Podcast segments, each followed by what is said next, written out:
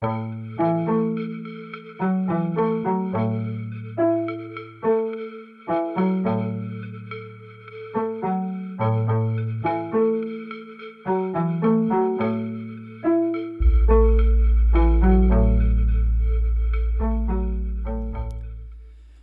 à toutes et à tous, je suis ravi de vous retrouver pour cette euh, dernière rencontre du festival Jardin d'hiver euh, diffusé euh, en direct. Pour cette rencontre intitulée donc La poésie peut-elle sauver le monde? En compagnie des poètes Jean-Claude Pinson et Pierre Vinclair. Alors au préalable, je tiens chaleureusement à remercier les Champs Libres qui ont permis l'organisation de cette rencontre en partenariat avec, notre association de la Maison de la Poésie de Rennes. Et puis je tiens à remercier pour leur présence à distance Jean-Claude Pinson et Pierre Vinclair. Alors Jean-Claude Pinson, bonjour. Bonjour. Pierre Vinclair, bonjour. Bonjour.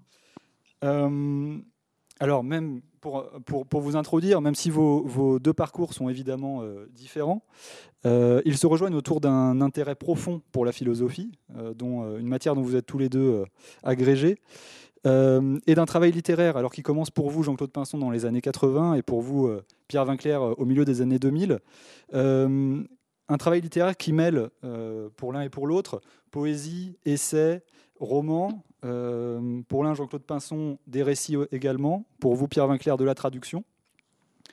Euh, deux œuvres donc protéiformes et qui les rendent à mes yeux d'autant plus foisonnantes et curieuses.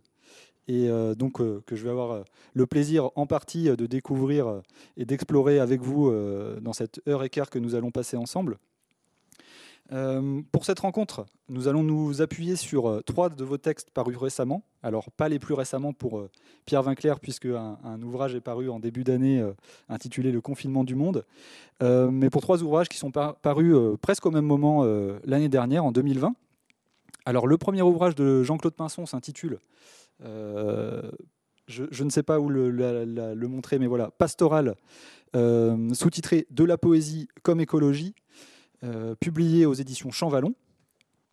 Et pour vous, Pierre Vinclair, euh, deux ouvrages. Alors, euh, un essai intitulé Agir, non agir et sous-titré Éléments pour une poésie de la résistance écologique, publié aux éditions José Corti également l'année dernière, mais un peu plus tard.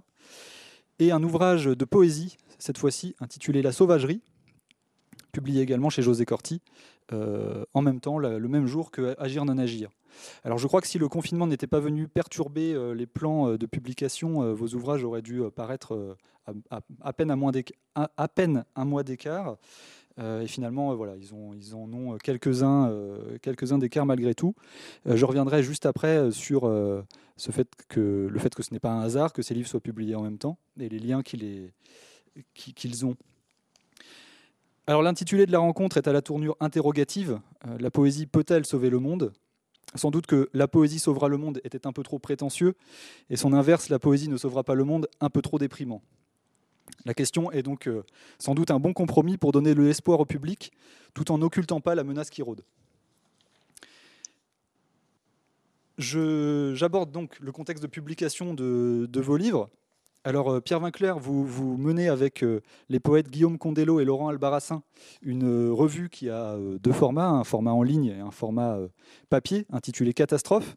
Et cette revue a accueilli entre 2018 et 2019 six textes de Jean-Claude Jean Pinson, intitulés déjà Pastoral et sous-titrés légèrement différemment De la poésie comme écologie première. Euh, Jean-Claude Pinson, de votre côté, vous aviez déjà abordé euh, les liens entre poésie et écologie dans un court livre publié en 2016 aux éditions Jocaseria et intitulé Autrement le monde. Et euh, vous aviez aussi déjà abordé la question de l'éthique en poésie dans plusieurs de vos livres, dont notamment Habiter en poète et Poétique, éthique écrit E-T-H, tous les deux publiés également aux éditions Champvallon comme Pastoral. Alors Jean-Claude Passon, est-ce que vous pourriez nous, dire euh, euh, comment Pastoral prolonge euh, et complète les premières recherches que vous aviez déjà menées, notamment dans ces trois livres, mais peut-être d'autres en plus de votre œuvre? Si vous voulez, la question qui me préoccupe depuis que je me suis remis à écrire, ça a été celle de l'habitation poétique reprenant donc une formule euh, archi célèbre euh, d'un poète allemand, donc Hölderlin. mais jusque-là, je prenais la question dans son acceptation la plus large sans tenir compte de, la conjoncture écologique, même si elle était là de façon sous-jacente.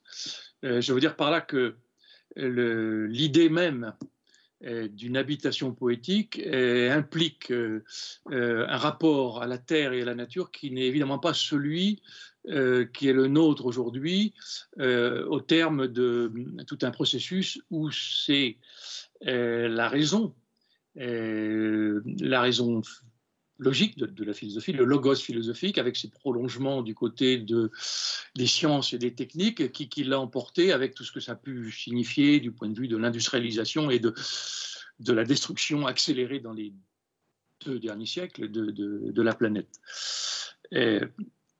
donc c'était l'idée au fond que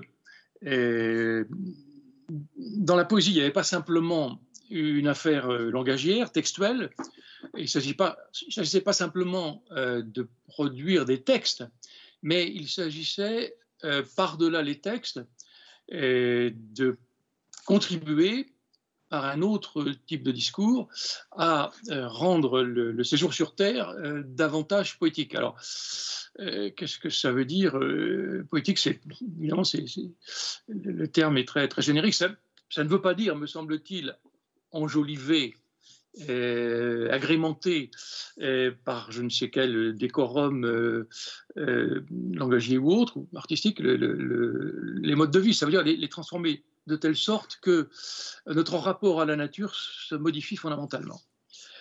Et mon constat, il y avait un constat, c'est que un constat qui était d'abord propre à la poésie, c'est que la poésie s'était au fond détournée peut-être trop obnubilée qu'elle était par son rapport au langage de cette euh, visée d'une habitation poétique de la Terre. Elle avait méconnu ou laissé de côté ce qui me paraît un projet de longue date de, la poésie elle-même.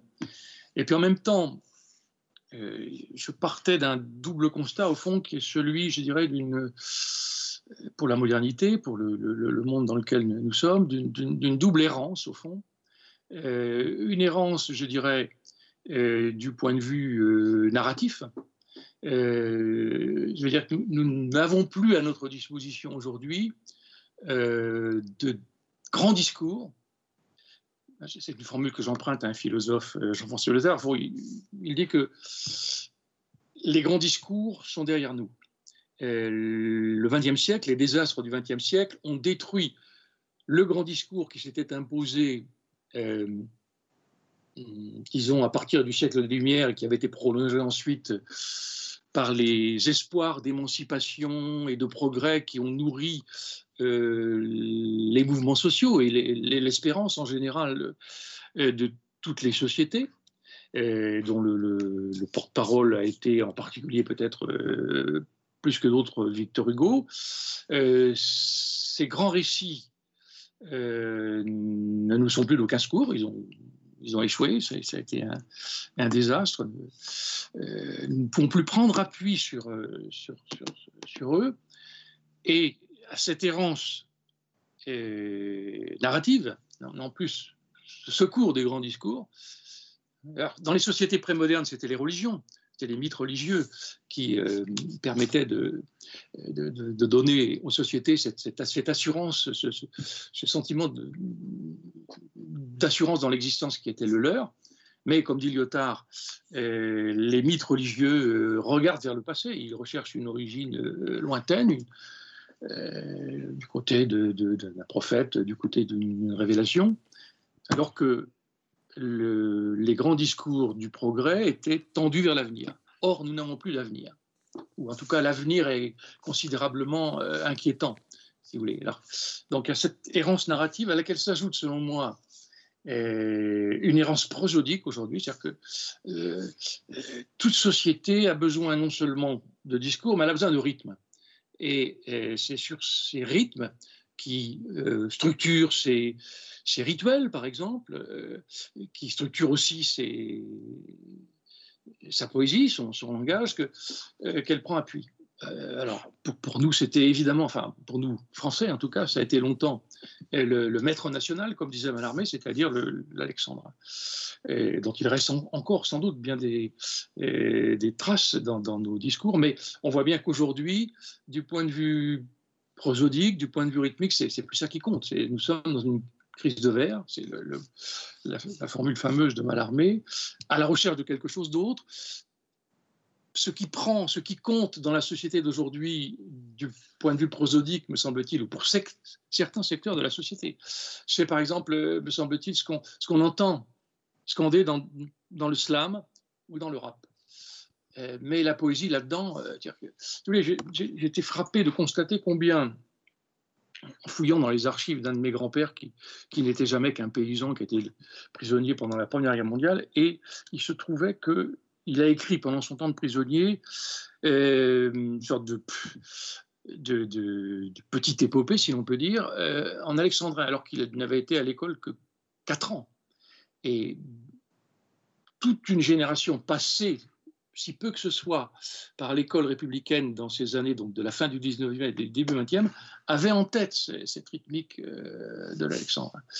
Et je crois que ça avait une incidence considérable, d'autant plus que c'était des sociétés qui étaient encore largement des sociétés sans, la toute-puissance euh, qui est celle aujourd'hui des, euh, images et du son. La, différence est fondamentale. Donc c'était le discours qui comptait. Donc nous sommes dans cette double errance.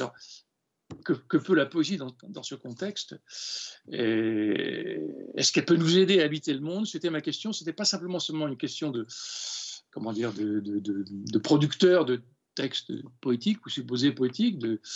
C'était une question au-delà. C'est une question euh, pour moi avant tout euh, sociétale et même fondamentalement politique, si vous voulez. Bon, mais je vois que je suis déjà très très bavard et je vais laisser la parole à mon camarade Pierre. Ouais, bah, ma, question suivante prolonge euh, la question pour euh, euh, Jean-Claude Pinson. Pierre Vinclair, vous écrivez dans Agir non agir que ce sont entre autres ces textes pastoraux publiés dans Catastrophe qui ont été au départ de votre envie d'écrire les, deux livres qui, vos deux livres qui sont parus l'année dernière. Euh, donc ma question est un peu du même ordre. Alors moi j'aurais aimé savoir pourquoi est-ce que ces, deux livres arrivent, peut-être maintenant dans votre œuvre aussi, euh, qui même si elle est plus récente n'en est pas moins euh, dense. et est-ce que vous avez l'impression que ces deux livres ont aussi changé votre rapport à la poésie et dans, les livres qui vont peut-être venir pour vous dans le futur? Alors moi je,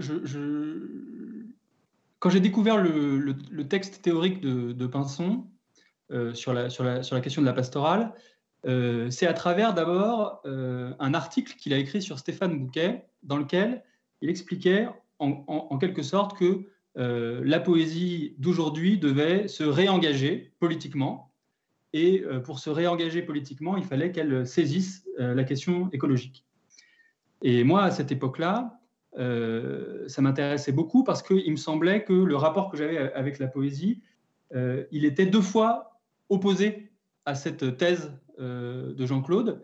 Une première fois opposé parce que j'avais l'impression que je faisais de la poésie qui n'était pas du tout engagée au sens où elle ne portait pas de, slogan politique, où elle ne portait pas une, simplement des, des thèses qui soient euh, évidemment euh, faciles à relier avec un contexte politique dans lequel on serait tous. D'une part, donc, elle n'était pas engagée, et en plus, euh, je voyais mal comment la poésie pouvait être engagée, c'est-à-dire qu'une une poésie écologique au sens où elle dirait il faut trier ses poubelles, il faut être gentil avec les animaux, il faut ne pas prendre l'avion, me semble difficilement une poésie intéressante. Donc cette question de l'engagement me, euh, me semblait problématique, bien que de premier intérêt. Et d'autre part, euh, sur la question de la nature elle-même, de la pastorale elle-même, moi j'étais engagé dans une poésie euh, qu'on peut dire urbaine. J'habitais dans des grandes villes, à Tokyo, à Shanghai, à Singapour, et j'étais le plus loin qu'on puisse imaginer d'une poésie pastorale au sens faible, c'est pas au sens de, Jean-Claude, mais d'une poésie des, chants, des oiseaux et des animaux. Et donc, j'avais l'impression d'être, euh, en quelque sorte, sommé deux fois par, la, provocation de, Jean-Claude. Et comme dans, la revue Catastrophe, on, publie aussi des textes théoriques, je lui ai demandé s'il pouvait développer dans un, feuilleton qui courrait sur plusieurs épisodes ce qu'il avait, ce que j'avais vu développer en un paragraphe dans un article critique sur l'œuvre de Stéphane Bouquet. Et au fur et à mesure qu'il a développé ses thèses dans, dans, la revue Catastrophe, euh, je me suis rendu compte qu'il euh, y avait euh, une manière d'entendre la question de l'engagement qui n'était pas simplement celle de défendre des thèses, mais qui pouvait concerner ce que j'appelle le fait que d'une poésie qui est tendue dans un effort. ce que ça veut dire, par exemple, c'est qu'il y, a plein d'autres choses à faire dans un poème que de défendre des thèses. Et parmi ces autres choses à faire, parmi ces autres actes du poème, il y a tout un tas d'actes que peut faire le poème. Par exemple, le poème peut, euh, je sais pas moi, faire une prophétie, le poème peut se lamenter, le poème peut euh, essayer d'accueillir euh, une espèce en voie de disparition. Le poème, donc, le poème est comme un couteau suisse d'actes dont certains sont impossibles, mais en tout cas d'actes tentés qui déplacent la question de l'engagement en tout cas de l'engagement thétique, de l'engagement au sens de je développe une, thèse qui est conforme au contexte euh, social. Et d'autre part, euh, il me semble que la question écologique telle qu'elle se joue aujourd'hui, c'est plus tellement la question de la nature des petits oiseaux, etc. C'est la question de ce qu'on appelle l'anthropocène, c'est-à-dire euh, celle d'une nature qui n'est pas séparée de l'humanité, mais au contraire d'une espèce de complexe comme ça, qui est à la fois naturel et humain et qui pour prendre un exemple très simple, la pollution dans les villes, c'est bien une question écologique, alors que c'est le contraire des petits oiseaux. Et donc, ça veut dire que la question écologique, elle est aussi au cœur de la question urbaine. Et donc, à partir du moment où ces deux, où ces deux, euh, ces deux questions, celle de l'engagement et celle de la nature, euh, prennent, ont pris une forme qui était, qui correspondait aux coordonnées, en quelque sorte, de ma propre poésie, je me suis dit, mais en fait, euh, ce que fait Jean-Claude euh, avec son, avec son livre, c'est de proposer un défi pour, pour nous, pour, pour, les poètes d'aujourd'hui. Et je me suis dit, il faut qu'on qu'on le relève, ce défi.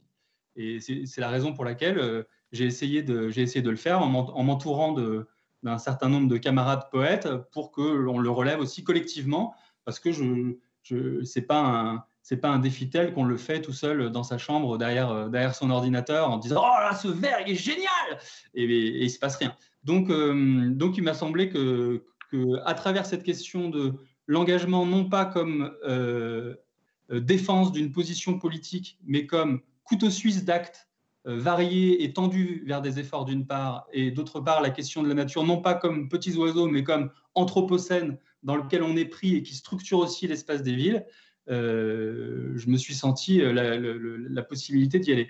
Alors par rapport à l'autre euh, question, est-ce que ça change quelque chose dans mon dans mon travail poétique? C'est peut-être un peu tôt pour le pour le savoir, j'en sais trop rien. Pour l'instant, j'ai l'impression que c'est plutôt une, une, sorte de j'ai l'impression que c'est à côté, c'est quelque chose un petit peu différent. Je dirais pas une parenthèse, mais, mais quelque chose qui est, qui est un petit peu éloigné des, des, préoccupations. Euh, c'est-à-dire que c'était un acte public, de poésie publique, alors que je suis plutôt engagé dans, dans une espèce de poésie privée. Et, mais je pense que c'est de la même manière que tout, tout individu euh, a euh, sa vie privée, sa vie publique, et les deux peuvent être complémentaires, etc. Moi, je suis un, je suis un poète privé qui, qui fait de la poésie publique de temps en temps. Merci beaucoup pour, euh, pour ces premières réponses qui, euh, en fait, euh, précèdent déjà certaines questions que je vais pouvoir poser dans le futur. Donc, ça, prépare le terrain, c'est une bonne chose. Je voulais en revenir là à la question qui nous occupe, la poésie peut-elle sauver le monde?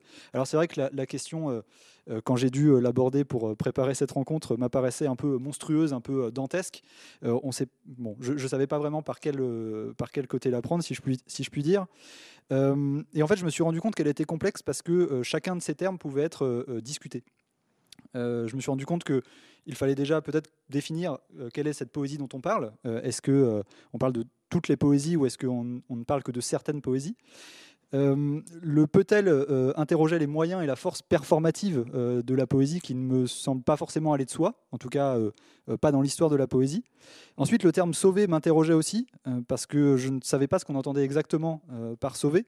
Est-ce qu'il n'y a pas une ambivalence entre sauver en maintenant des choses et sauver en changeant des choses?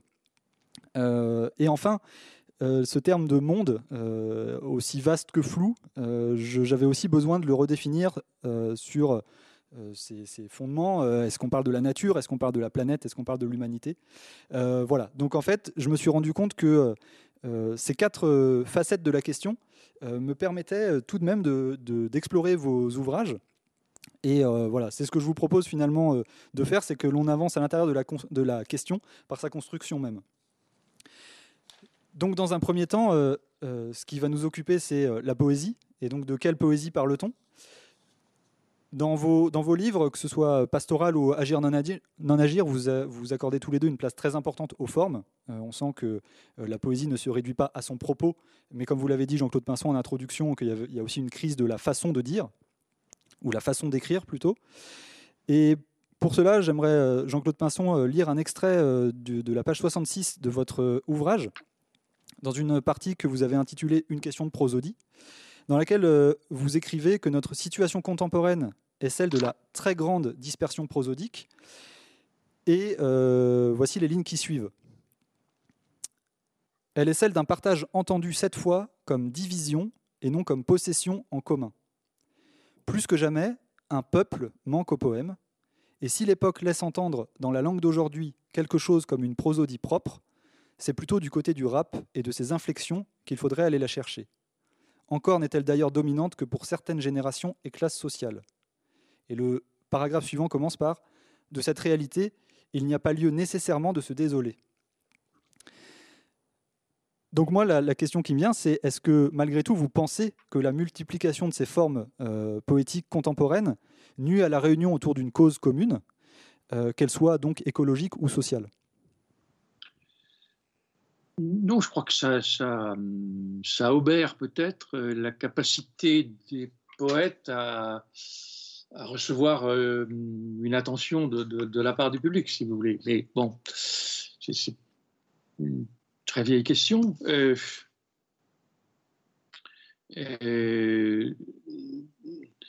dans, dans l'époque prémoderne, pré-malarméenne, que j'évoquais tout à l'heure, il y avait un relatif consensus sur euh, la métrique.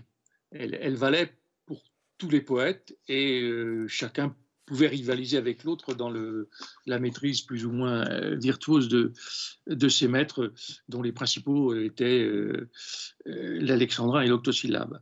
Bon, avec l'apparition du, du, vers libre, chacun est renvoyé à lui-même et bien entendu, c'est à lui de trouver les moyens de se rendre audible auprès d'un lectorat. C'est-à-dire que, euh, la question rythmique devient peut-être d'autant plus aiguë, c'est-à-dire, euh, il n'y a plus de structure prérequise, si vous voulez, euh, pour rendre audible ce qu'on est en train d'essayer de, de, produire. et je crois qu'on en est toujours là alors, ce qu'on a vu apparaître ensuite, donc, euh, dans la période la plus, récente, c'est lié donc euh, à la performance musicale euh, ou à la profération de la parole orale, un retour de, l'oralité en poésie sous la forme du, slam, où là, il y a des rythmiques. on peut juger qu'elles sont peut-être très mécaniques, mais elles, elles, ont en tout cas, me semble-t-il, auprès d'un auditoria relativement large un réel impact. Hein, c'est ce qui existe comme forme dominante pour euh, toute une fraction de la jeunesse en particulier. Bon. Euh, alors, je, me suis posé cette question pour la poésie, bien entendu. Euh, moi qui reste attaché par bien des côtés quand même euh, à ce qui peut subsister encore dans nos oreilles de l'ancienne métrique, euh, c'est-à-dire des, restes d'alexandrin ou de demi-alexandrin ou d'octosyllabes. Euh, mais m'intéressant à la question du jazz, j'ai eu au fond une double expérience. L'expérience d'une déconstruction radicale des formes, des structures rythmiques, mélodiques, harmoniques avec ce qu'on a appelé dans les années 60-70 le free jazz. Euh, musique qui transgressait donc toutes les, toutes les règles euh, qui étaient celles du, jazz, du style bebop qui venait avant le, free jazz par exemple. Ça m'a paru à l'époque parfaitement révolutionnaire, ça produisait des choses qui m'apparaissaient intéressantes, mais très vite, il me semble que ça s'est étiolé. Et rares ont été les musiciens qui ont su retrouver euh, un langage musical qui, sans rien céder des acquis de l'invention qui était celle du free jazz, de la déconstruction euh, qui avait pu être opérée dans le domaine du free jazz, euh, retrouver néanmoins une assise rythmique qui renvoie à quelque chose de plus profond qui nous ramène aux origines du jazz, c'est-à-dire au blues ou au gospel. Voilà. Et par exemple, un musicien comme Archie Shepp me paraît intéressant de ce point de vue-là, et c'est pas un hasard s'il a fait des performances avec des jeunes rappeurs. Archie Shepp est quelqu'un qui a su fusionner, au fond, euh, les inventions du free, un langage nouveau, affranchi de la vieille métrique du jazz, si je puis dire, et retrouver en même temps l'énergie, le, beat euh, de ce qui est fondamentalement le, blues, la musique euh, afro-américaine. Alors ça m'a constamment guidé, si vous voulez, dans mes recherches propres. J'ai écrit un livre qui s'appelait Free Jazz, c'était un peu cette, idée-là que j'avais en tête. Euh, comment faire pour, euh, dans le contexte donc, de cette errance prosodique que j'évoquais, parvenir néanmoins à trouver un rythme qui ne soit pas complètement déconstruit et qui puisse encore parler euh, à l'époque. Même si c'est un lectorat, euh, je, suis bien conscient que mon lectorat il est extrêmement réduit, euh, quelques dizaines, mettons quelques centaines de lecteurs, mais peu importe au fond. Et alors je crois que c'est un, problème qui, se pose aujourd'hui à, la plupart des poètes. Et alors, j'en viens quand même au,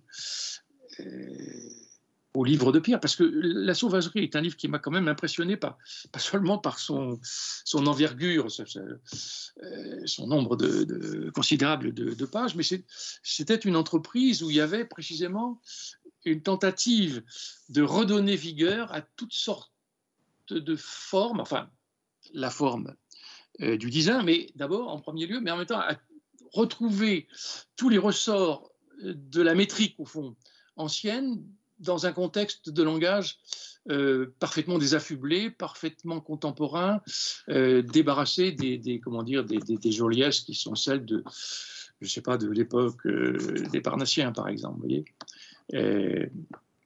alors, j'ai peut-être perdu de vue votre, votre question, je sais pas. Non, non, c'est même très bien, ça, ça enchaîne sur ce que j'allais poser justement. Alors, j'allais passer par agir non agir avant d'arriver à la sauvagerie. Euh, mais finalement le, résultat est le, même. Euh, Pierre Vinclair, vous écrivez dans, dans Agir non agir, euh, un peu pour compléter ce que vient de dire Jean-Claude Pinson, la poésie est davantage influencée par les arts populaires et commerciaux que ne veulent bien le dire les poètes et que ne le croient les lecteurs. Et vous revendiquez un petit peu plus loin une poésie qui éveillerait le désir. Alors je me demandais justement, est-ce que pour vous la sauvagerie, c'est cette poésie, enfin en tout cas une piste de poésie qui pourrait éveiller le désir euh, chez le lecteur. Et là, je sous-entends ma question en disant est-ce que les dizains éveillent encore chez le contemporain le désir? Euh, ça, je ne sais pas. Il faut, demander aux, contemporains si son désir est, éveillé par le, par le Je ne voudrais pas parler en son nom. Euh, je voudrais d'abord, avant de répondre à votre question, rebondir sur, sur ce qu'a dit Jean-Claude à propos de cette question de la crise, la crise de verre et du fait qu'il faudrait euh, retrouver une forme après, avoir, après être dans, dans, un moment d'errance, etc. Euh, pour ma part, et c'est pas une position théorique, je pense que c'est vraiment une, position pratique à laquelle je suis venu en, travaillant, et notamment en travaillant à la sauvagerie. Pour ma part, je crois en fait, après avoir donc euh, un peu erré autour de cette question, je crois qu'il n'y a pas de crise de verre. Je crois que l'alexandrin est toujours là, disponible, et il n'y a qu'à s'en servir. Euh, le disin, le sonnet sont toujours disponibles et il n'y a qu'à s'en servir. La coupe, la césure, l'octosyllabe sont toujours disponibles et il n'y a qu'à s'en servir. De la même manière qu'il y avait déjà des vers libres avant euh, euh, Baudelaire. Je ne sais pas, moi, quand on lit La Fontaine, on voit que c'est hétérométrique, tous les vers ne font pas la même, la même distance. Quand on lit Milton, on voit que les, les, poèmes ne sont pas rimés, etc. Donc je ne crois pas qu'il y ait une espèce d'histoire linéaire de la poésie qui dirait que on avait des, on avait des formes conventionnelles, il y aurait eu une crise métaphysique, c'est la thèse de Mallarmé, il y aurait eu une crise métaphysique euh, qui, qui, toucherait le vers, et puis après, on serait là un peu tous perdus avec des, avec des, des, choses informes qui seraient le vers libre. Je crois que le vers libre, en fait, c'est pas quelque chose d'informe, c'est simplement quelque chose qui, qui, qui joue, c'est une forme qui joue sur un seul dispositif, qui est le dispositif de la coupe. C'est au lieu d'aller au bout de la ligne, je vais à la ligne suivante avant la fin de la ligne. C'est ça le vers libre. Donc c'est une poésie qui est en fait tout à fait conventionnelle et qui repose de la, comme le sonnet, comme le disin, comme le sur une convention. Simplement, ça repose sur une convention. Et pour moi, la question, c'est donc pas simplement de euh, on avait des conventions, on n'a plus de conventions, il faut qu'on en retrouve. C'est il y a plein de conventions. Et la question, c'est est-ce qu'il faut aller chercher une convention, par exemple la coupe, la seule coupe dans le verre libre, ou alors est-ce qu'il faut essayer de multiplier les conventions? Et il me semble, pour répondre à votre question maintenant sur la question du désir, il me semble que euh, le lectorat, pour euh, être intéressé par euh, la lecture d'un poème, il doit, d'une manière ou d'une autre, avoir une espèce d'horizon d'attente en pouvant être titillé, ressentir du suspense, être surpris. Et euh, si, vous, si vous prenez la seule coupe, euh, vous, vous, avez un seul coup pour surprendre votre lecteur, c'est-à-dire quel est le mot qui va arriver au début de la ligne suivante. Si vous prenez par exemple la rime, euh, vous avez un autre dispositif pour surprendre votre lecteur. Il se demande quel est le deuxième mot qui va rimer avec le premier, etc. Et donc, moi, je dirais plutôt que on, a, on, a, cru depuis un siècle que c'était open bar, qu'on pouvait écrire de la poésie avec une seule petite convention toute pourrie, c'était la coupe, et que ça faisait des poèmes super. Alors tout le monde s'est dit, en fait, c'est vachement facile, c'est super. Et en fait, je pense pas. Je pense que ça fait pas des poèmes très intéressants, et que euh, euh, les conventions passées, puis on peut, on peut en inventer plein aussi, ça ne me dérange pas. C'est pas la question de la, de la, de la de l'ancienneté foncière des conventions qui m'intéresse. Qui c'est la question d'un jeu partagé avec le lecteur de telle manière qu'on puisse au moins le surprendre euh, ou le déranger. Ou le... Si, si, si, vous, si votre texte il ressemble à, à, à, n'importe quoi, il n'y a, même pas de, y a même pas de transgression, il n'y a même pas de surprise. Pour qu'il y ait une transgression, il faut qu'il y ait au minimum euh, une attente à transgresser. Et donc, euh, il me semble que pour éveiller le désir, pour éveiller l'intérêt du lecteur, il faut en effet en passer par un travail autour de la forme, euh, un travail autour des conventions et aussi, je le répète parce que je ne voudrais pas passer pour le, pour le gros réacte de service, euh, des conventions à inventer euh, pour, le, pour, le, pour, la poésie, pour la poésie qui vient. Je, reviens une seconde sur, le, sur la question du rap et du slam. Il me semble que si le rap et le slam marchent, c'est aussi parce qu'ils reposent sur énormément de conventions, des conventions qui sont plus ou moins explicites, euh, comme par exemple des conventions de contenu. Par exemple, il y a toute une espèce de cérémonial du gangster, de, celui qui, je ne sais pas, du dealer. il y a tout un répertoire de figures comme dans, les, comme dans des séries où on voit des, choses qui, sont, qui, font, qui font que tous les morceaux de rap, d'une certaine manière, participent, participent du même monde, avec des figures qui passent de l'un à l'autre, le dealer, le gangster, la jolie fille, etc., qui font que les, les textes de rap sont un petit peu euh, euh, prévisibles, connus, et donc que, l'auditeur peut attendre quelque chose et donc peut être surpris aussi. Et il y a aussi, il me semble, des, conventions de forme. Alors, ça serait, ça serait plus, plus ça prendrait plus longtemps, mais je voudrais juste signaler, par exemple, si vous écoutez du rap français, vous, serez surpris de voir qu'il y a beaucoup de textes euh, où, le, où, la rime est délaissée au profit de l'assonance. C'est-à-dire que en fait, on fait, on fait rimer euh, non pas la, dernière voyelle et la dernière consonne, mais seulement la dernière voyelle avec une consonne qui n'a aucun rapport. Euh, par exemple, comme si vous faisiez rimer euh, non pas flûte avec chute, mais flûte avec puf. Bon. Et il n'y a pas beaucoup de rap sur les pufs, faut dire. Mais... Et ça, c'est lié au fait à l'accentuation du rap. Et cette accentuation du rap qui fait que vous allez appuyer fortement sur la, sur la dernière voyelle ce qui fait que ça va relâcher la contrainte de rime sur la dernière consomme, c'est lié à la manière dont fonctionne le rap américain, qui est lui-même lié à la langue anglaise et à la manière dont on accentue euh, en anglais. Donc ça, ça ressort d'une convention en fait. Donc c'est une convention qui est un peu cachée. en tout cas, pour, pour, le français, c'est une convention puisque ce n'est pas lié à la, à la, structure, à la nature de la langue française. C'est ça que je veux dire. Donc, c'est des conventions, il y en a plein, il y en a partout. Donc, le, donc cette, cette, histoire du vers libre, je sais pas, moi, il faudrait juste l'appeler le vers pauvre. Et, à partir de là, se demander voilà, qu'est-ce qu'on peut bâtir pour faire une poésie qui soit plus intéressante. Pour prolonger un peu cette question-là, est-ce que vous pensez, euh, puisqu'on parlait de la multiplication des formes donc différentes, est-ce que vous pensez euh, que aujourd'hui, par exemple, il y a une poésie qui serait plus à même euh, de rendre compte de l'état du monde.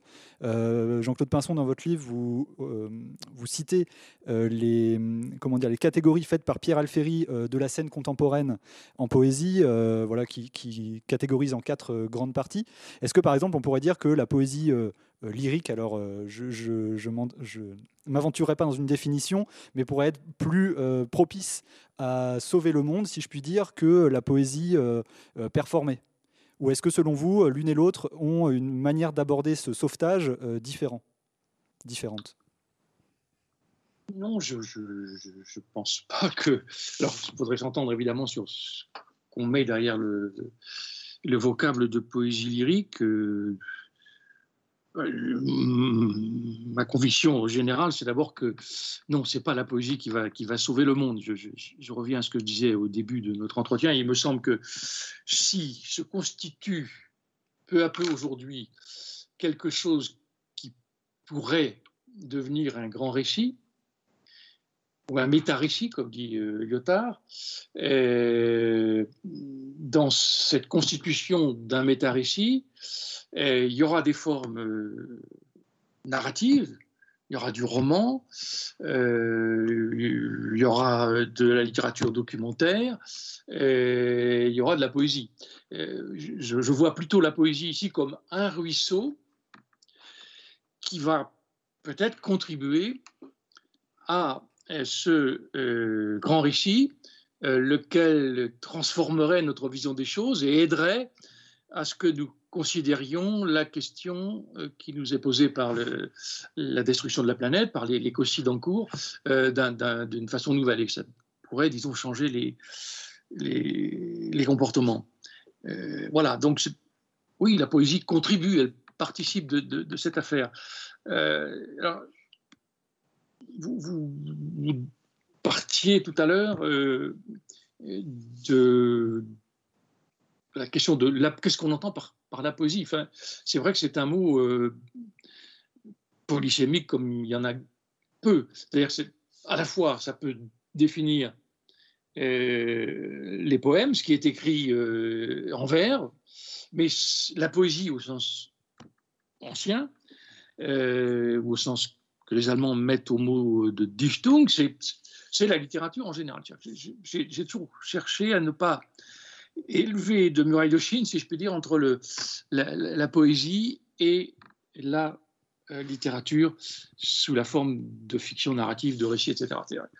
Euh, dans, dans, Pastoral, j'évoque des livres qui me paraissent témoigner de cette euh, écoute de la nature, qui sont des, des, récits ou des romans, et pas du tout, je pense, comme Jean-Loup Trassard, ou j'évoque un livre de Pierre Michon, par exemple. Bon, voilà, pour moi, c'est tout aussi important que euh, un livre d'un poète qui euh, traite plus directement de, la question euh, du rapport à la nature.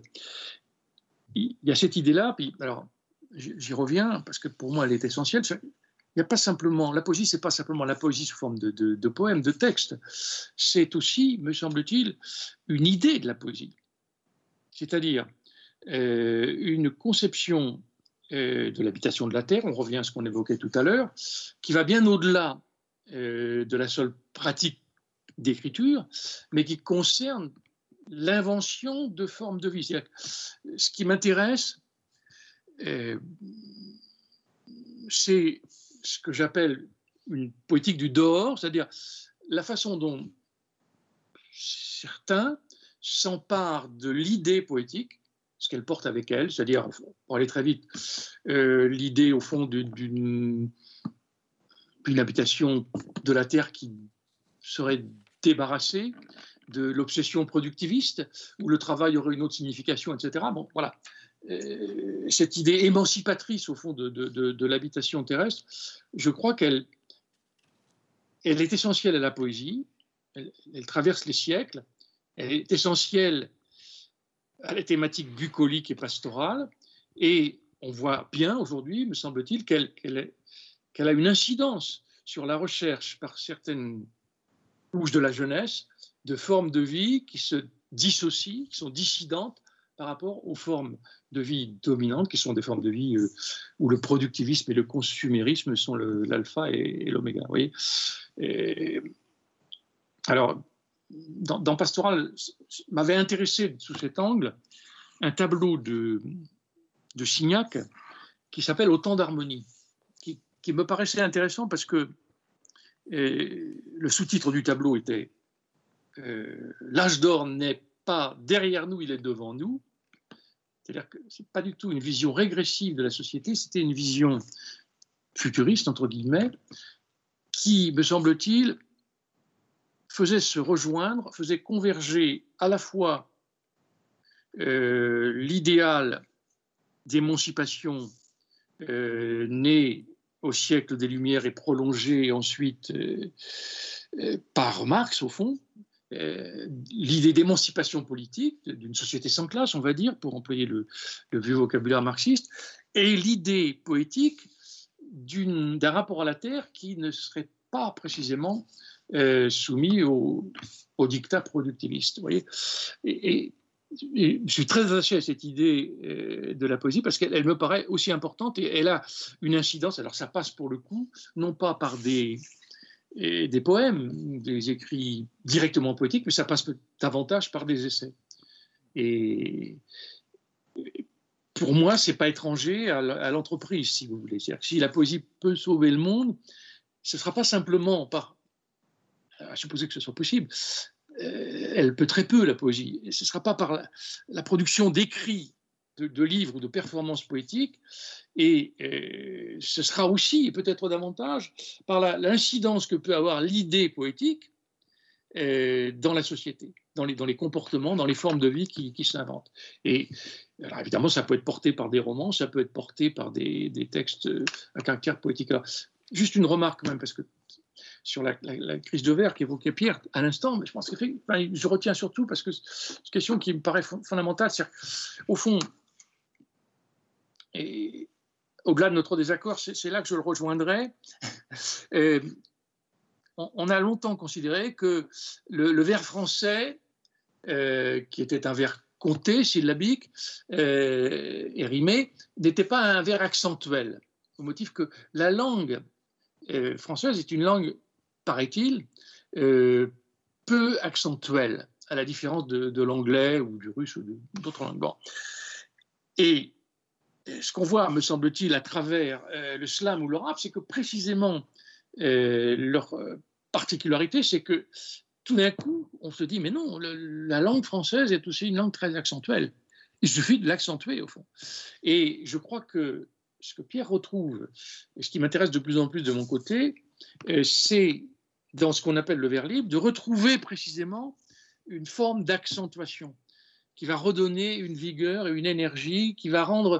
Parce qu'il y, avait évidemment, c'était installé un, ronron poétique avec l'alexandrin qui, était producteur d'usure, mais euh, remis d'aplomb, réinséré dans une autre logique prosodique, je crois qu'effectivement, ces vieilles formes, réaccentuées, au fond, peuvent retrouver une, certaine forme de vigueur. Bon, alors, euh, voilà, mais je, je m'en vais sur une autre question. Euh, comme, le, comme le temps euh, passe, je, vais devoir quitter la poésie, même si fatalement on, on, ne peut que l'aborder, encore une fois. voilà, chaque chaque partie de cette question ouvre sur un, champ euh, immense. Euh, pour me concentrer sur euh, ce peut-elle, et alors ce peut-elle, moi je le lis comme une, invitation au futur, c'est-à-dire prendre un état des choses présent et, voir comment cet état des choses peut changer dans le futur. mais avant cela, j'aurais aimé retourner quand même dans le passé euh, avec euh, un, alors un détail euh, que, j'ai vu sur la sauvagerie. L'animal qui est sur la couverture de ce livre, La sauvagerie, est, un dodo. Le dodo est donc un, oiseau qui est une, un oiseau endémique de l'île de la Réunion, qui a donc un disin à son honneur dans La Sauvagerie, écrit par Christian Prigent. Euh, et les dodos est une espèce, alors je le prends euh, comme cas particulier parce que euh, voilà, il, se trouve là. c'est une espèce animale qui a été découverte au XVIe siècle et qui a été exterminée au, XVIIe. Et donc, entre le moment où l'humanité l'a découverte et où elle l'a tuée, il ne s'est passé que 100 ans. Comme l'écrit Christian, Christian Prigent lui-même dans son, dans son dans le dernier vers, 100 ans après, zéro dodo. Et donc, euh, mon, sentiment finalement en voyant ce, passé qui euh, voilà, avait déjà une forme qu'on connaît aujourd'hui, euh, c'est plutôt que notre époque avait une tendance à accélérer drastiquement des mécaniques ou des mécanismes que nous avons depuis en fait plusieurs siècles, de nombreux siècles. et enfin, ma question est pourquoi est-ce qu'à l'époque euh, mais ce pourquoi est un peu compliqué puisqu'on n'y est pas. Euh, pourquoi est-ce que les poètes de l'époque ne se ne s'intéressent pas à, par exemple, la disparition de certaines espèces animales ou à la transformation de certains espaces? Par exemple, les dodos euh, ont disparu notamment parce que certaines forêts étaient abattues. Donc, on voit déjà que la, transformation de l'homme sur l'environnement existait à ce moment-là. comment est-ce que vous avez l'impression que aussi la prise de conscience alors des auteurs, des poètes, a pu évoluer au fil des siècles. Euh, peut-être que j'adresse d'abord cette question à Pierre Vinclair, puisque euh, la sauvagerie, c'est vous qui avez euh, lancé ce projet de la sauvagerie. Alors, le, les poètes, même s'ils prétendent être inspirés par les muses et être en relation directe avec une inspiration divine, bien souvent tirent leur connaissance botanique ou éthologique ou géologique de, des, mêmes, des mêmes médias que les autres personnes qui vivent dans la même société. Et donc, euh, les poètes n'étaient pas au courant avant les autres de euh, la sixième extinction, du réchauffement climatique, de, de, tous les phénomènes qui ont contribué à se structurer un, euh, l'écologie à la fois comme discipline scientifique et comme euh, euh, champ d'action politique. Or, si on regarde un petit peu ces, questions-là, par exemple, si on lit La sixième extinction d'Elisabeth Colbert, le, livre qui a eu le, prix Pulitzer en 2014 ou 2015, je crois, on se rend compte que cette question de la disparition des espèces, le fait même qu'on puisse comprendre que des espèces disparaissent, a été tributaire d'une du fait qu'on comprenne d'abord que des espèces puissent apparaître, qu'il des espèces qui apparaissaient et des espèces qui disparaissaient. Or ça, avant, avant le darwinisme, euh, ça n'était pas, ça n'était pas euh, connu, ça n'était pas compris de, euh, ni des scientifiques, ni, de, ni des hommes communs que sont les poètes qui, qui découvrent les actualités comme tout le monde en écoutant la radio ou en lisant le journal. Donc on peut pas, on peut pas, comment dire problématiser le fait que les poètes euh, s'intéressent à l'écologie en même temps que tout le monde. Euh, les poètes euh, ont, les, connaissances que, tout le monde a. Et je pense que au moment où les dodos ont été exterminés, ils ont été exterminés aussi parce qu'on n'imaginait pas qu'on pouvait exterminer une espèce. voilà, tout simplement. Jean-Claude Pinson, dans, Pastoral, euh, euh, donc à la, page, à la page 107. Et il y a un paragraphe que je, que je vais lire euh, en intégralité qui dit À cela s'ajoute qu'on est enclin à attribuer à la nature domestiquée par la civilisation agro-pastorale qui, presque inchangée depuis le néolithique, a pu prévaloir dans nos contrées jusqu'au milieu du XXe siècle, une beauté propre. Lentement façonnée, sculptée par le travail humain, ces paysages ont pu être considérés comme une œuvre d'art patrimoniale et collective. En conséquence, la façon dont la civilisation industrielle a saccagé, détruit, défiguré cette nature et ces paysages a pu apparaître comme une forme de vandalisme. Et donc là, ça rejoint, alors euh, je, suis très heureux de la réponse de, Pierre Vinclair, ce, manque de conscience, euh, est-ce que, euh, est que finalement la destruction n'était pas déjà là, mais qu'on n'en avait pas conscience, et donc que le vandalisme, en fait, existe depuis bien avant que l'époque industrielle Euh, Oui, sans doute, sans doute, sans doute. avant l'époque industrielle, je ne sais pas, j'ai l'impression que, mais là je ne suis pas du tout un spécialiste de, ces questions. Si j'emploie le mot de vandalisme, si vous voulez, c'est parce que le terme est d'abord appliqué aux œuvres d'art. Hein.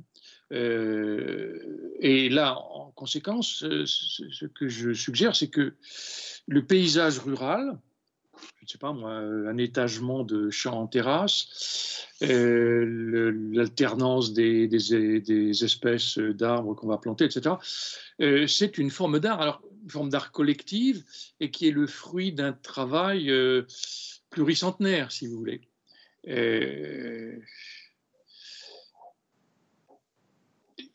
Le premier qui en est conscience, enfin, me semble-t-il, l'un des premiers qui en est conscience, c'est Rousseau. Hein, quand il évoque précisément des paysages euh, qui commencent à être saccagés donc à la fin du XVIIIe siècle par euh, euh, les mines ou l'installation des installations qui sont déjà pré-industrielles en quelque sorte. Alors ensuite évidemment le phénomène se s'aggrave et se, décuple avec l'apparition de, l'industrie. si j'ai évoqué aussi cette question, c'est que elle est tout à fait essentielle dans l'œuvre d'un romancier ou d'un prosateur qui est euh, Jean-Loup Trassard, qui lui-même euh, est à la fois agriculteur et écrivain et qui est très attentif en particulier à la manière dont le, les haies, l'échelonnement des haies, comme disait Verlaine, rythme un paysage. Et, l'agriculture industrielle, c'est précisément cette agriculture qui, sans considération aucune pour le travail accumulés par les siècles antérieurs. le travail d'entretien des haies va les, va araser pour euh, des raisons de, productivisme. Et voilà. alors, est-ce que ça. À part Jean-Loup Trassard, je ne sais pas si, c'est quelque chose qui est essentiel à la littérature d'aujourd'hui. Euh, sans doute, on pourrait trouver ça. Je, là, je, suis tout à fait démuni pour vous répondre. Enfin, mais je pense que ça doit, ça doit avoir un certain écho dans, dans la littérature du XXe siècle. Il faudrait demander à des spécialistes de, la prose narrative. Euh, il y a quand même, me semble-t-il, dans, la poésie du XXe siècle, et pas seulement du XXe siècle évidemment, mais à rebours donc de ce qui s'est imposé depuis Baudelaire, c'est-à-dire une poésie urbaine, il y a la persistance d'une poésie pastorale, entre guillemets. Alors, le mot, évidemment, euh, incite à une interprétation d'emblée péjorative. Ah oui, c'est la, la, convention du poète avec les chants, les petits oiseaux, Francis Germe, etc. Non, je crois que c'est beaucoup plus profond que ça. Il y a, des, poètes qui euh, traitent de cette question dans leurs œuvres en prenant en compte précisément une écoute de la nature qui, qui, va bien au-delà de cette question euh, euh, de la convention pastorale telle qu'elle a pu être illustrée euh, au XVIIIe siècle par quelqu'un comme l'abbé de Lille, c'est-à-dire des, paysages complètement artificiels, avec des, bergers à l'antique, etc. je pense à des poètes aujourd'hui comme Philippe Jacotet, le, rapport à la nature est essentiel à l'œuvre d'un auteur comme Jacotet, qui est déjà d'une certaine manière un classique dans notre poésie. C'est tout à fait aux antipodes d'une poésie urbaine, pour le coup. Euh, même si effectivement la question écologique euh, n'est pas réservée aux seuls habitants de la campagne, de merci. Alors, pour, euh, revenir un petit peu dans le, présent, euh, Pierre Vinclair, le, le, titre d'un de vos premiers travaux qui portait sur René Char s'intitule La poésie est-elle plus efficace qu'une bombe? Et c'est, je crois, une formule que vous reprenez dans Agir non agir.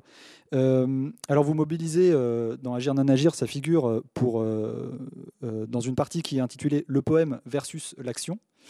Euh, cette fois-ci à propos de la, Seconde Guerre mondiale, qui a été, comme vous l'écrivez, une tragédie d'un autre genre. Est-ce que vous pourriez euh, euh, revenir sur cette vision de la poésie défendue par Char dans ce contexte et nous dire pourquoi est-ce qu'elle vous semble pertinente par rapport au projet que pourrait avoir la poésie vis-à-vis de l'état du monde actuellement? Oui, alors si, je suis allé chercher Char, il faut d'abord peut-être que je refasse un petit peu le, le, que je redresse le tableau, en fait, on est habitué à penser que la poésie pendant la Seconde Guerre mondiale s'est engagée, qu'il y avait des poètes engagés. Euh, on connaît la, célèbre dispute entre, d'un côté, euh, l'honneur des poètes, qui était un fascicule, qui, une plaquette qui regroupait tout un tas de poètes engagés, Aragon, etc. Et puis d'un autre côté, la réponse de Benjamin Perret, le déshonneur des poètes, qui expliquait que euh, le fait que les poètes s'engagent en disant qu'ils s'engagent aussi pour la patrie, c'était quelque chose qui euh, trahissait en quelque sorte leur engagement euh, poétique. Si je suis allé chercher la figure de René Char, qui ne faisait pas partie de l'honneur des poètes, plutôt que d'Aragon ou, d'Éluard qui a écrit Liberté, j'écris ton nom, etc. C'est pour une raison précise, c'est parce que je pense qu'aujourd'hui, on n'est pas dans un modèle de guerre comme dans la Deuxième Guerre mondiale, tel qu'un engagement de type euh, valorisation d'une idée, par exemple celle de la patrie ou celle de la liberté, et dévalorisation d'une autre idée, par exemple celle du nazisme, je ne crois pas que ce modèle-là soit le modèle pertinent pour penser euh, la question écologique. Je ne pense pas que le problème écologique auquel on soit confronté aujourd'hui, par exemple, soit le problème euh, entre des spécistes et des antispécistes. Je ne crois pas que ça soit une question idéologique, parce que tout le monde, y compris les antispécistes, par exemple, font tourner le système, euh, euh, le système industrialo-capitaliste qui détruit la planète. Par exemple, si vous êtes un antispéciste, mais que vous écrivez votre manifeste antispéciste sur un ordinateur, vous utilisez des terres rares qui contribuent, à cause des mines où on va chercher ces terres rares, à appauvrir les sols, à, appauvrir la terre, à, faire que des écosystèmes disparaissent, etc. Donc je ne pense pas que ce soit un problème idéologique ceux qui font le bien contre ceux qui font le mal. C'est un problème systémique dont nous devons sortir euh, euh, tous ensemble. Comment Je ne sais pas. Et la figure de René Char, elle, m'intéresse parce que René Char, il n'était pas dans la valorisation euh, thétique, c'est-à-dire sous forme d'une thèse de la liberté c'est bien, le nazisme c'est mal. René Char, il, allait chercher dans sa poésie un autre type d'acte que l'énoncé d'une thèse.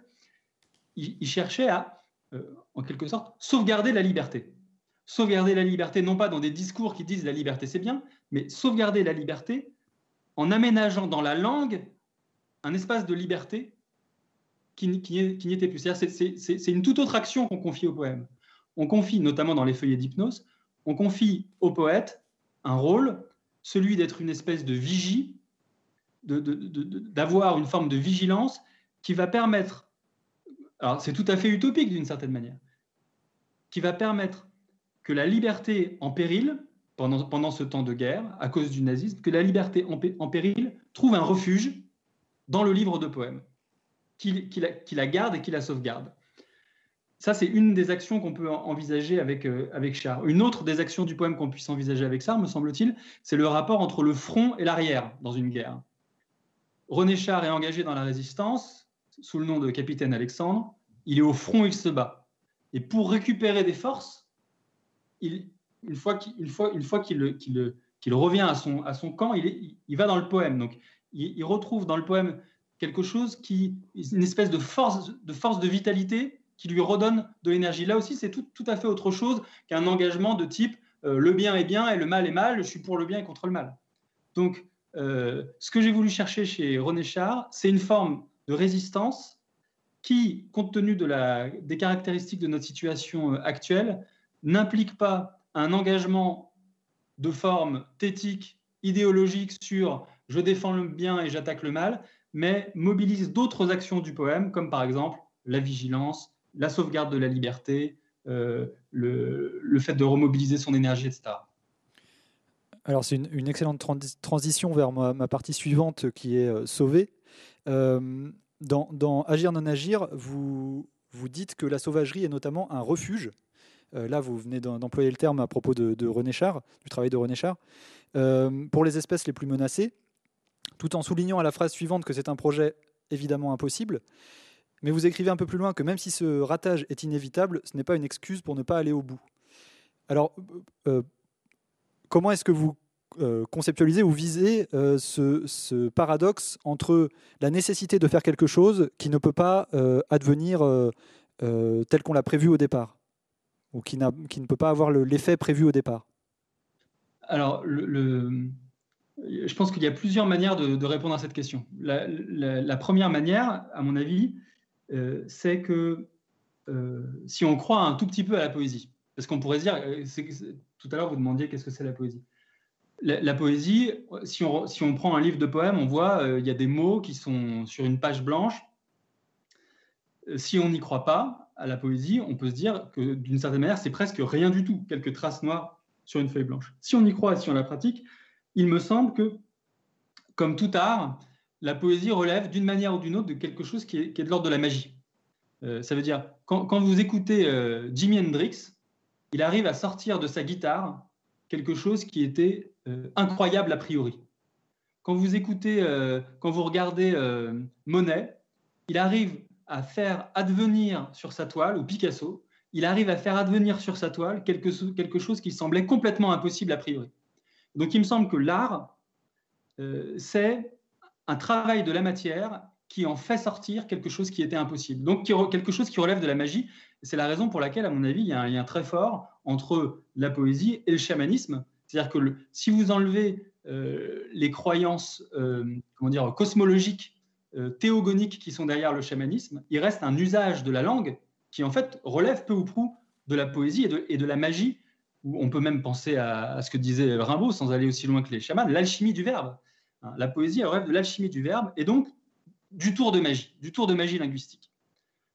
Ça, c'est le premier niveau, je dirais, à partir duquel on peut penser euh, quelque chose qui se ferait, euh, quelque chose d'incroyable qui pourrait se faire dans la, poésie. Un deuxième niveau, euh, plus d'ordre pragmatique, historique, ça serait de voir les différents rôles qu'ont eu la poésie à travers les, siècles. Et est-ce qu'il n'y a pas des, siècles où la poésie a réussi à, justement à, avoir un, effet, un, agir, une action politique euh, d'importance? Alors on, parlait de, la résistance. Euh, les poètes de la résistance, quel, type d'action on pouvait imaginer qui, qui faisaient bah, Par exemple, peut-être, je sais pas, ils étaient capables de motiver les troupes, ou etc. Bon, c'est des petites actions. Si vous allez plus loin, vous pensez à Homère. Dans Homère, il y a un usage de la poésie qui, lui permet de, de, brasser tout un monde et de réenvisager complètement la, politique de telle manière que, c'est la, thèse de, Florence Goyer, de telle manière qu'on peut considérer que euh, l'organisation politique d'Athènes est née de, l'Iliade et de l'Odyssée, au sens où ça a été en quelque sorte un laboratoire poétique qui a pu faire émerger euh, les figures, à une époque où on n'avait pas les concepts politiques pour les penser, des figures d'organisation politique qui permettaient de... Euh, concevoir autrement la, vie ensemble. Donc, il me semble qu'on ne peut pas partir en disant euh, c'est perdu d'avance. La poésie, historiquement, a fait des choses incroyables. Alors, tout le monde n'est pas Homère, c'est évident, mais ça a existé. Et deuxièmement, si on croit que quelque chose comme l'art existe, ça veut dire qu'il y, a des, y a des tours de magie qui se font euh, dans le poème. Alors, si malgré tout on a la lucidité de, considérer que c'est pas gagné d'avance et que la, plus grande chance, c'est qu'il ne se passe pas. Euh, pourquoi, pourquoi y aller quand même euh, Là, je dirais peut-être que ça ressort euh, d'un engagement moral. En fait, d'une certaine manière, la morale, c'est toujours, ça c'est la leçon du vieux Kant, la morale, c'est toujours fasse que devra et advienne que pourra. Et donc, une fois que vous êtes, en tant que citoyen, comme tout citoyen, sommé de faire le maximum, euh, il faut faire le maximum, quelles qu'en soient, les, quelles soient, les, quelles soient les, conséquences, et dire euh, Ah, mais oui, mais il va rien se passer. À ce moment-là, on, peut arrêter l'ensemble de nos actions écologiques. C'est plus la peine de trier les poubelles parce que de toute façon, il va rien se passer. Et puis, c'est plus la peine d'acheter des, d'acheter des vélos à la place des voitures, puisque de toute façon, etc. Rien ne, rien ne va avoir d'effet si on, si on part euh, comme ça. Donc, il faut que tout le monde y croit. Et de la même manière que la personne qui trie ses poubelles, au moment où elle trie ses poubelles, c'est hyper important pour elle de trier ses poubelles. Et elle pense que dans cet acte de tri, il va y avoir quelque chose d'extrêmement important, alors même que peut-être euh, dans la décharge, les, poubelles euh, qui étaient triées vont se retrouver dans le même conteneur. C'est tout à fait possible et ça arrive souvent d'ailleurs. Bah, celui qui écrit son poème, il est dans la même situation et au moment où il écrit son poème, il met toutes ses forces et il essaye de faire son. En tout cas, moi, c'est ce que j'ai, fait. J'ai essayé de faire de mon livre effectivement une espèce d'arche de Noé où euh, la sauvagerie du poème, vous, parliez de sauvagerie tout à l'heure, la sauvagerie du poème, c'est-à-dire sa résistance à la raison, sa résistance euh, au logos, la sauvagerie du poème serait capable, en quelque sorte, d'uploader la sauvagerie de la nature et de sauver une à une, comme, comme, les, comme les bras articulés dans les fêtes foraines, de sauver une à une les espèces en voie de disparition pour les, pour les, pour les mettre dans son petit poème en attendant que, la, en attendant que le déluge passe. Alors, euh, Jean-Claude Pinson, vous partagez euh, euh, et vous revendiquez également dans Pastoral l'essentiel présence de la littérature pour redéfinir notre rapport à soi et au monde. Et vous, vous utilisez un concept qui est la, la mélancolie des vaincus. Est-ce que vous pourriez nous, en dire un peu plus sur cette posture en même temps combative et nostalgique? Oui, alors ça, c'est un concept, une notion que j'emprunte à certains essayistes qui ont réfléchi euh, au sort de certains philosophes du XXe siècle qui ont euh, fréquenté de très près, qui ont été impliqués dans l'aventure euh, marxiste, mais qui ont connu la défaite. Et je pense par exemple, bon, quelqu'un comme Walter Benjamin, par exemple,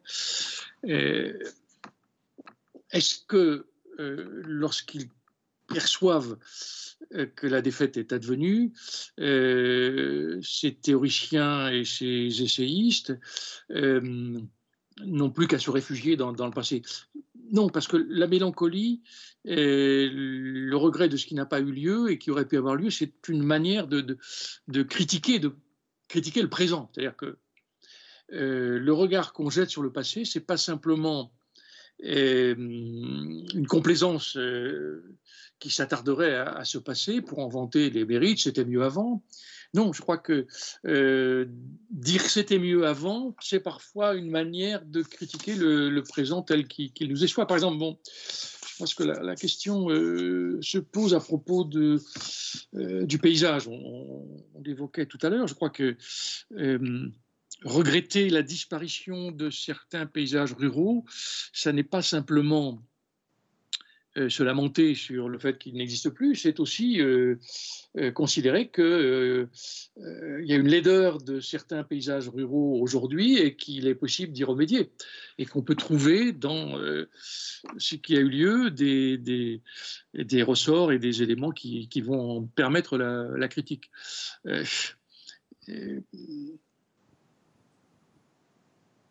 alors, donc je ne sais pas si je peux en dire plus. Euh, je, je, je, reprenne ça à tête plus reposée. je, pensais à ce que, ce que disait Pierre à propos de, la magie. Je crois que, euh, en effet, il s'agit bien de produire autant que faire se peut par euh, le poème, parce qu'on écrit quelque chose qui se révélerait capable d'un effet magique. Alors, autrefois, dans les sociétés archaïques, euh, la poésie était liée à la religion, indissociable de la religion. C'est ce que dit euh, Nietzsche de façon très, très nette.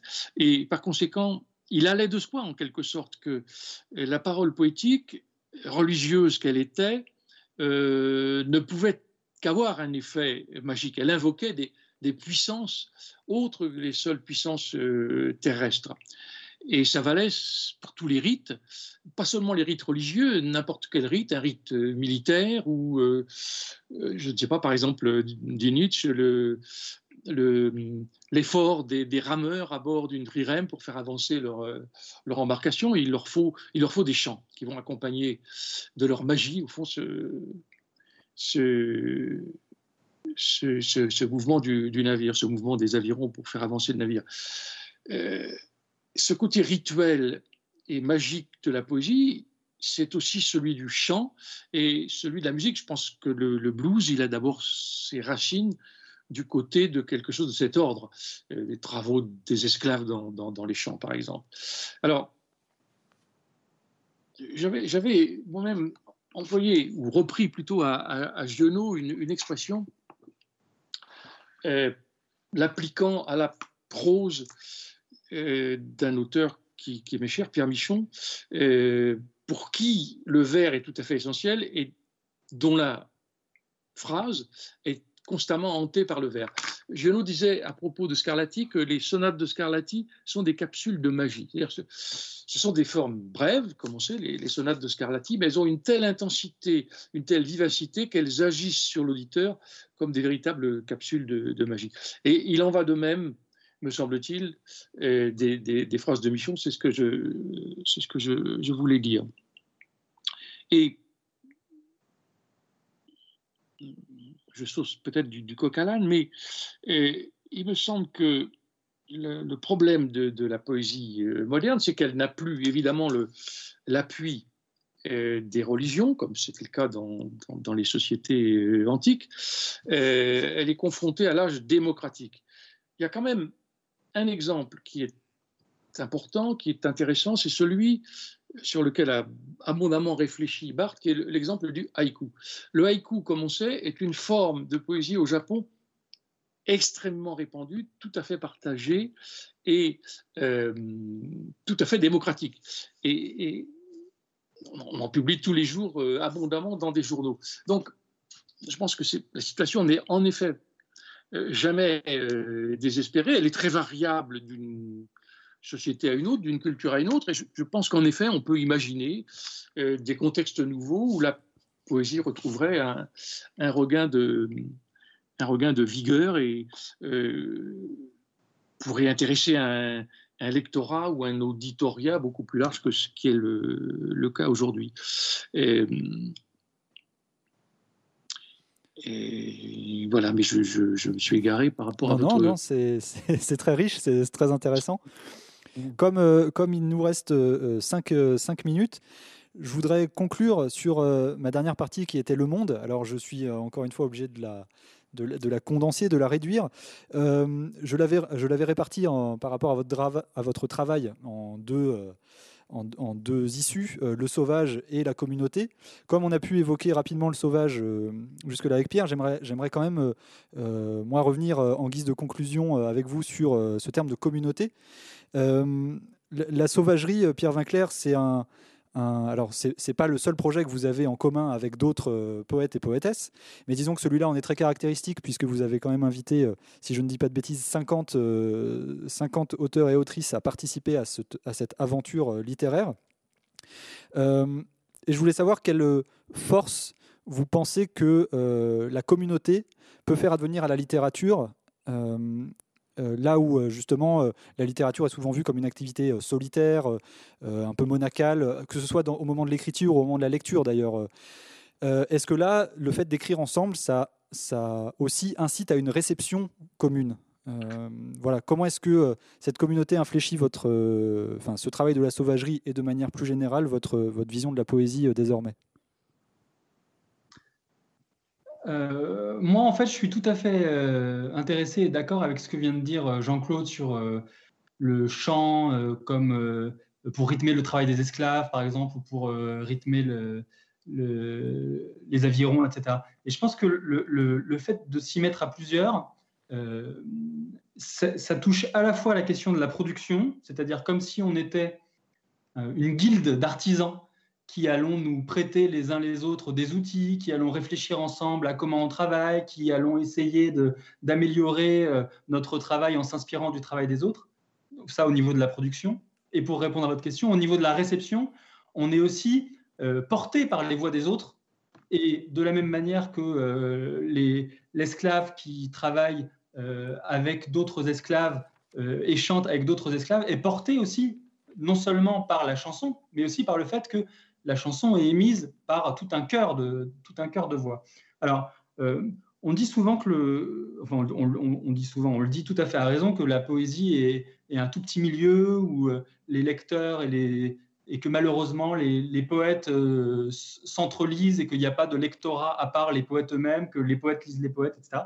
Moi, je, moi, je trouve que c'est formidable ça, que, que, les poètes lisent les poètes et que il n'y ait jamais personne qui soit dans une position purement passive. C'est-à-dire que quand vous lisez des, quand vous êtes habitué à lire des romans et que vous n'en écrivez pas, vous êtes dans une position passive par rapport à quelqu'un qui vous raconte une histoire. Si les gens qui lisent de la poésie sont tous eux-mêmes des poètes, ça veut dire qu'ils ne sont pas dans une position passive et que le fait de lire, c'est aussi quelque chose qui les rend actifs et qui, leur donne envie d'écrire à leur tour. Donc la question, pour moi, c'est pas celle de il faut que les poètes arrêtent de s'entrelire, c'est comment est-ce qu'on élargit le cercle? Comment est-ce qu'on élargit le cercle jusque euh, à lui donner les dimensions du monde, justement, ou de l'humanité entière, c'est-à-dire que tout le monde se mette comme ça dans cette chorale à euh, retrouver par la poésie les moyens d'une expression libre, euh, magique, et, peut-être qui sauve le monde. Alors, je sais que Jean-Claude Pinson, dans votre dans Pastoral, vous, utilisez un terme qui pourrait se rapprocher de cette histoire de communauté qui est le poétariat. et vous prenez notamment l'exemple de la, de la ZAD de Notre-Dame-des-Landes pour, pour développer cette idée. Bon, j'aimerais vous laisser malgré tout une minute pour, pour je sais que c'est très artificiel, mais ça me semble être une idée complémentaire et, pertinente par rapport à cette histoire de communauté. Si, voilà, si, si vous, euh, si vous est possible de pouvoir la développer euh, euh, rapidement. alors évidemment, le mot de poétariat fait écho au vieux mot de prolétariat, dont je rappelle que c'était pour Marx euh, non seulement la classe ouvrière en tant qu'elle est exploitée, en tant qu'elle est soumise à l'extorsion de la plus-value dans le contexte du capitalisme, mais elle était en même temps pour Marx porteuse euh, d'un espoir universel, c'est-à-dire qu'elle était euh, représentative au fond du genre humain, elle n'était pas simplement une classe particulière, elle avait une vocation universelle, universaliste. On voit bien ce qu'il est advenu aujourd'hui du, prolétariat. Les conditions de la production et du capitalisme ont complètement changé. Et, en remettant en vigueur ce terme que j'empruntais à un dadaïste, je m'en suis rendu compte après coup d'ailleurs, euh, des années 20, le mot de poétariat, je voulais mettre l'accent sur le fait que toute une fraction de la jeunesse, telle que j'ai pu l'observer, à commencer par un certain nombre de, étudiants qui m'est arrivé euh, d'avoir dans, mes cours, euh, cherchait à se soustraire euh, au modèle social et au modèle du travail qui leur était imposé par la société capitaliste, et cherchait à inventer dans les interstices et les marges de cette société des formes de, vie où il pourrait s'épanouir de façon créative. Donc, ce qui m'intéressait dans le mot de poétariat, c'était l'idée de création, le, vieux mot de, poiein en grec, poète, qui est beaucoup plus large que la seule poésie, bien sûr. Il voulait un travail créatif, il voulait un travail libre, il voulait s'émanciper de toute euh, domination, et euh, en même temps, il devait affronter euh, la condition qui était celle de l'ancien prolétariat, c'est-à-dire des conditions d'existence parfaitement difficiles. Il y avait, ça. Et, donc, ils étaient dans une forme de, à la fois de revendication universaliste, euh, et en même temps, euh, il devait s'engager dans une forme de résistance et de lutte devant endurer euh, comment dire, des conditions de, de, vie particulièrement difficiles. Et, alors, c'était à la fois, c'est à la fois un choix, bien souvent, mais c'est aussi une nécessité à laquelle il se trouve confronté. C'est-à-dire que le, travail étant ce qu'il est, la rareté du travail, euh, les, boulots de merde, comme on dit aujourd'hui, tout ça, euh, c'est aussi une, nécessité à laquelle il cherchait à se soustraire.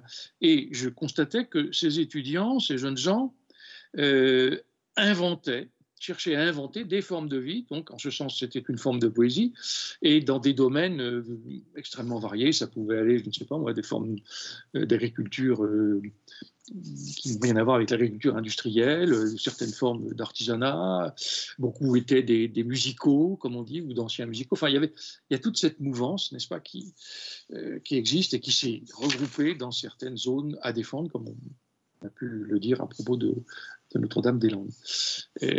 Alors, pour le coup, effectivement, ce sont bien. Euh, ce sont des petites communautés, mais qui aspirent à une plus grande communauté, comme si on pouvait étendre ce modèle à l'humanité tout entière. C'est le rêve d'une société qui s'affranchirait des contraintes du travail. Mais c'est un vieux rêve qui est le vieux rêve marxiste, le vieux rêve de l'âge d'or poétique, mais aussi le vieux rêve des sociétés les plus anciennes, celles que euh, on peut observer euh, avant l'apparition de, l'agriculture, avant l'apparition des, premiers États, et qu'ont étudié certains euh, anthropologues ou, historiens, je pense à James Scott, par exemple, l'américain, euh, qui, qui, montre que ce sont, Marshall Saline, par exemple, ce sont des sociétés dans lesquelles on peut vivre en travaillant très peu, où le travail n'a pas du tout cet aspect de, de, de, bagne qu'il est devenu dans nos sociétés industrielles. Alors, ça, c'est le côté coreux, si vous voulez chacun fait partie de ce cœur, se, joint à ce cœur. Mais je suis attaché tout autant parce que c'est un acquis de, de la modernité qui est l'acquis de l'individualisme, me semble-t-il, chacun est aussi un anachorète.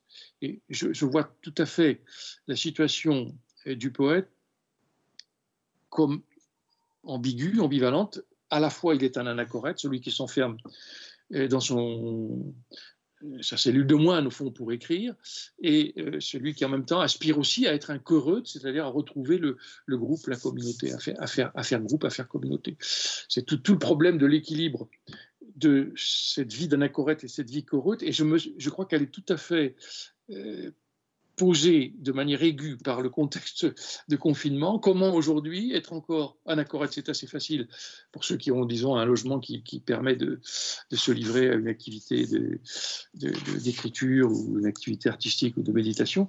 Mais comment retrouver en même temps l'existence de Quereud qui, qui, implique le, théâtre, la vie sociale telle que nous la connaissons.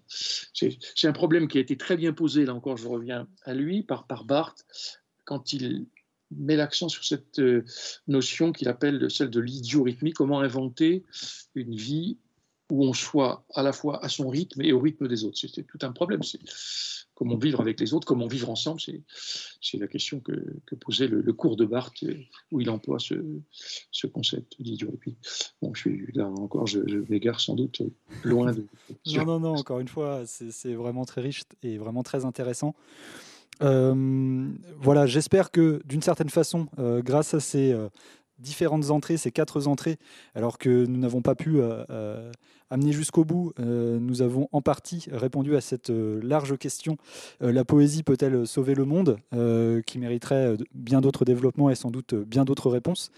Jean-Claude Pinson et Pierre Vinclair, je vous remercie infiniment de vous être prêtés au jeu de cet échange aujourd'hui et pour toutes vos réponses qui, à mon avis, euh, ouvre autant de champs euh, à la fois pour euh, la poésie, la littérature, mais aussi la vie en communauté, la vie commune, pour reprendre le, titre d'un livre de Stéphane Bouquet.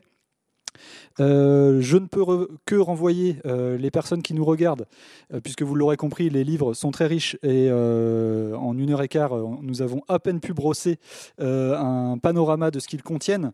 Donc je, je, vous renvoie aux références pastorales de Jean-Claude Pinson aux éditions Champvallon. Agir non agir de Pierre Vinclair aux éditions José Corti. Et toujours aux éditions euh, José Corti, La Sauvagerie. Alors, euh, de Pierre Vinclair, puisque c'est lui qui a participé euh, à la plus large part au poème écrit à l'intérieur, mais qui est une œuvre collective. Je remercie encore une fois les Champs Libres euh, de son accueil pour cette rencontre.